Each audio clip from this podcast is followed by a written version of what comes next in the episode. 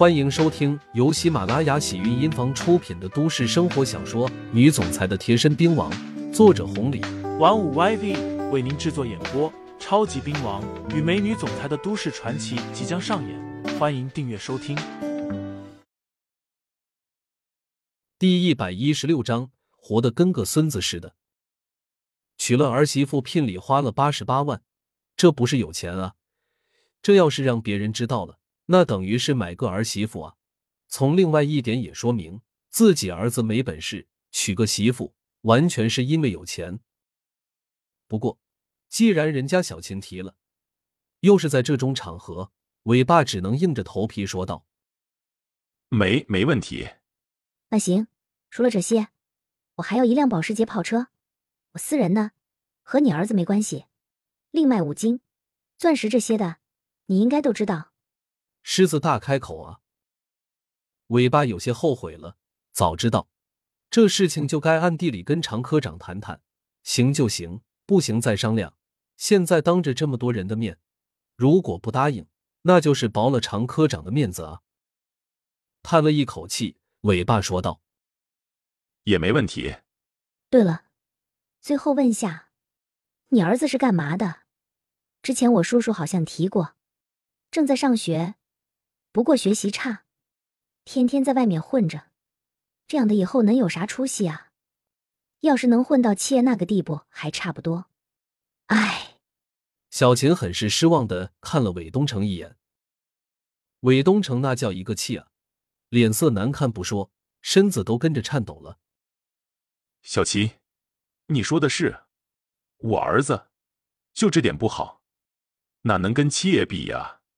人家七爷那可是江南会的当家，在咱们滨江市谁不认识啊？不过以后有没有出息都没事，有我就行了，到时候。吃的穿的，爸都给你们赚好。尾巴恨铁不成钢的看了一眼韦东城，再次小声应付了下来。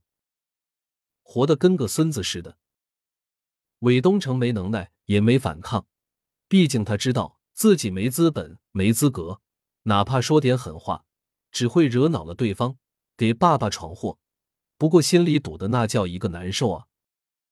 刘牧阳忽的一下站了起来，朝着外面走去。太没礼貌了！尾巴被小琴提的要求弄得堵得慌，看到刘牧阳这样，顿时来了脾气，站起来喊道：“小子，你啥意思？吃了饭不敬酒，不打个招呼，这就准备离开了？”工程工同样站了起来，狠狠的说道：“就是太不会来事了，我也忍你很久了。你忍不忍，不关我的事情。另外，我也不是离开。”我只是去把七爷找来。刘牧阳不温不火，乐呵呵的说道：“七爷，七爷那是啥人物啊？江南会的主事，大当家。江南会又是啥地方？那可是方中莲，人称五爷的底盘。包括这五星级大酒店，也是人家五爷的。现在刘牧阳张口说了一句：‘去把七爷找来。’”在场的几个人先是一愣，随后工程工问道：“你认识七爷？”“认识。”刘牧阳说。工程工直接笑出了声音，看了一眼其他人，这才说道：“认识，谁特马不认识啊？你问问在场的哪个不认识？咱们滨江市哪个不认识七爷？还去把他找来？你以为你是谁啊？”工程工这话一出口，其他人也都反应了过来。刚刚刘牧阳提到七爷，还要给找过来，差点给唬住了。现在听到工程工这么一说，是啊，眼前的这个家伙是谁呀？你特马的是谁呀？还想找七爷来？是不是吃了饭想溜了，随便找了一个借口？不过随便找什么借口，也比这个借口强啊。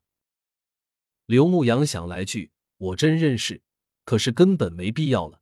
而且工程工根本不给他说话的机会，直接又道：“今天这啥场合看不出来？先不说咱们和常科长谈事情的，就是他们两小孩子的婚事都是很大的事情。韦总喊你过来是让你作陪的，不是大吃大喝的。装什么大尾巴狼呢？